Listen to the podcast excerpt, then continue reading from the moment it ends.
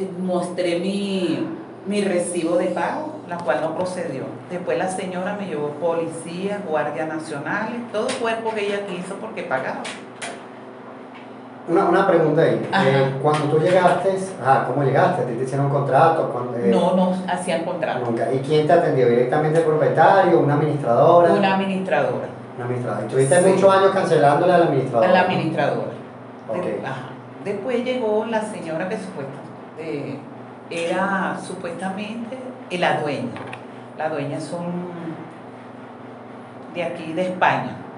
Son de allá de España. De España. La señora vive allá y su esposo también, pero deja a la administradora.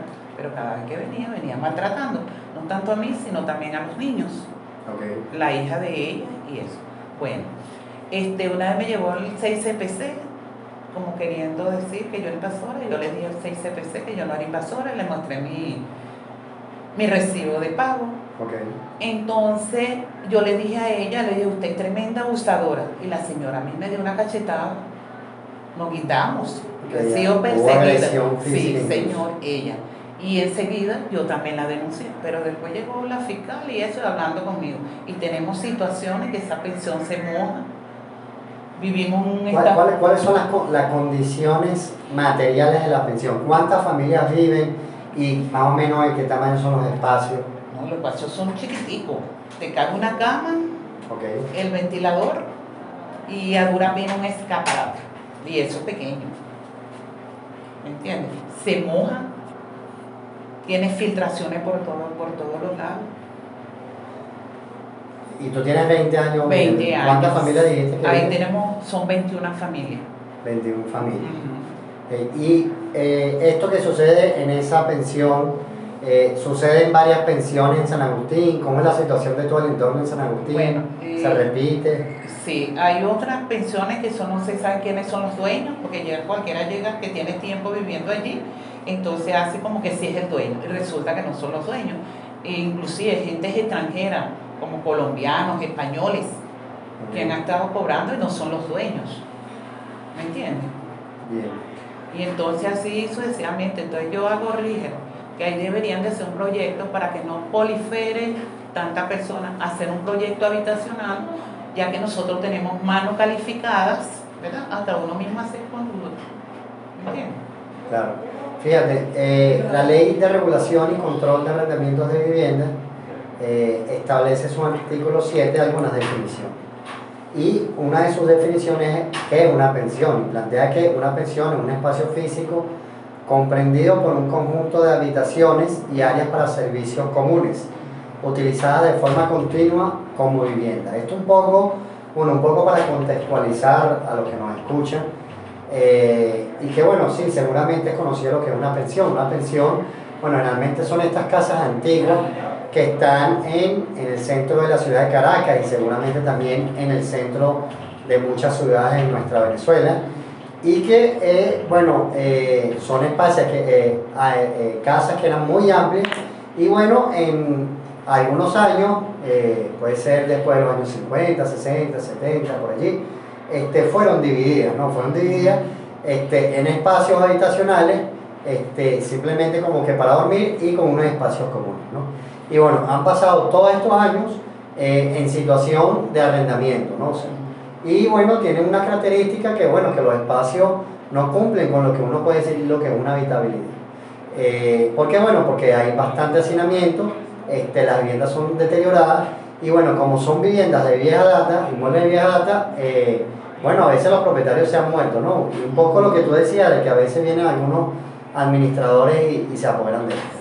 Entonces, bueno, nosotros primero recordamos que eh, la ley lo, lo define lo que es una pensión eh, en su artículo 7, porque la ley de regulación y control de arrendamiento de vivienda eh, reconoce que las pensiones también son de protección.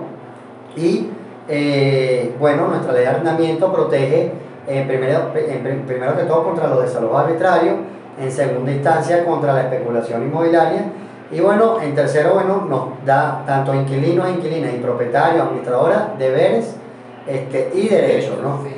Eh, usted, ¿Tú has visto en esa pensión, por ejemplo, que hayan sido víctimas de algún desalojo en estos años? Sí. Cuéntanos cómo fue eso. Eh, primero fue la de al lado, que nosotros tuvimos que parar el desalojo nosotras mismas de la comunidad, los vecinos de allí. Eso tuvo tiempo, tiempos allí. Bueno, esa dejaron. Después fueron la dueña de donde yo vivo, el inmueble, a hacer un desalojo, pero eso fue un desalojo con, bueno, pues como que eran, nosotros éramos delincuentes, ¿verdad? Y nosotros vivimos pura familia trabajadoras, profesionales. Perfecto, fíjate, eso que dice eh, Elena es importante porque es un tema de criminalizar este, a los pobres, ¿no? A las personas que, que no tenemos vivienda, ¿no? Porque entonces, bueno, es lo que nosotros hemos planteado. Nosotros tenemos eh, una consigna que es, bueno, la vivienda es un derecho y no una mercancía. Y cuando se mercantiliza eh, el derecho a la vivienda, bueno, suceden cosas como las que estás explicando, que, bueno, vienen y te quieren desalojar, te tratan como de delincuente, te empiezan a criminalizar, ¿no? Entonces, bueno, eh, estas son situaciones que suceden a pesar de la ley, esto no lo permite la ley de regulación contra el arrendamiento de vivienda, pero eh, bueno, hay algunos inescrupulosos o inescrupulosas, bueno, que siguen utilizando estas prácticas, ¿no? Nosotros, a diferencia de España, eh, donde se realizan los desahucios a diestra y siniestra y donde el Estado es el que impulsa, bueno, aquí el gobierno, bueno, plantea otras formas de, de, de poder lograr este, llegar a algunos acuerdos o de proteger a los inquilinos. ¿no? Aquí, bueno, eh, les recordamos para comunicarse con nosotras y nosotros, bueno, lo pueden hacer eh, por el Twitter, arroba lucha inquilina, por el Facebook, Movimiento de Inquilinos, Movimiento de Pobladores, y por el Instagram, Movimiento de Inquilinos Venezuela. También nos pueden escribir por mensaje de texto, aquí nos llega uno, nos dice hasta cuándo la mafia dice que ya mismo, eh, que, el caso de esta persona es igual, este, que le pagan las autoridades. Bueno, nos dice que, que aquí las que le pagan las autoridades para que lo saquen, ¿no? Este, es Frangelis Rivero de la parroquia San José. Y bueno, dicen que eh, tienen niños y bueno, hay niños de por medio que están siendo vulnerables su derecho y que, que, que lo intentan desalojar, ¿no? Entonces, bueno, por eso es importante esta voz también, bueno, es para que conozcamos eh, las situaciones que vienen sucediendo. Incluso el presidente Nicolás Maduro, Elena, eh, decretó por pandemia la prohibición de los desalojos. O sea, ni, evidentemente los, los arbitrarios no, no, se pueden ejecutar, pero tampoco puede haber una institución, a propósito de lo que decía esta compañera, este, de que bueno, que una institución viene y, los empiezan a hostigar a, a desalojar, ¿no? O sea, eso está, eso está prohibido, aparte de las leyes que ya existen, bueno, por el tema de la pandemia está prohibido hasta el 2 de marzo. Ninguna institución, bueno, puede realizar ningún tipo de desalojo. Y bueno, ¿qué planteamos nosotros? Bueno, la organización y la movilización para evitar los desalojos. ¿Sí? Le repetimos, bueno, si se quieren comunicar con nosotros por mensaje de texto, bueno, para opinar lo que estamos hablando hoy con Elena Navas, una militante de la revolución y es habitante de una pensión en la parroquia San Agustín, en el Conde, en el sector del Conde bueno, comunicando y dando sus apreciaciones sobre el tema que estamos hablando hoy. Hoy le estamos hablando sobre la situación de vivienda de las familias que habitan en las pensiones. Entonces, bueno, vamos a hacer nuestra última pausa, Elena, y al siguiente, bueno, vamos a hablar un poco de cuáles serían las perspectivas, ¿no? Cómo nosotros creemos que podemos solucionar esta situación. Entonces, bueno, hacemos nuestra última pausa y ya volvemos con vivienda para todos, vivienda para todas, porque la vivienda es un derecho y no una mercancía, por Radio Arsenal. Ya volvemos.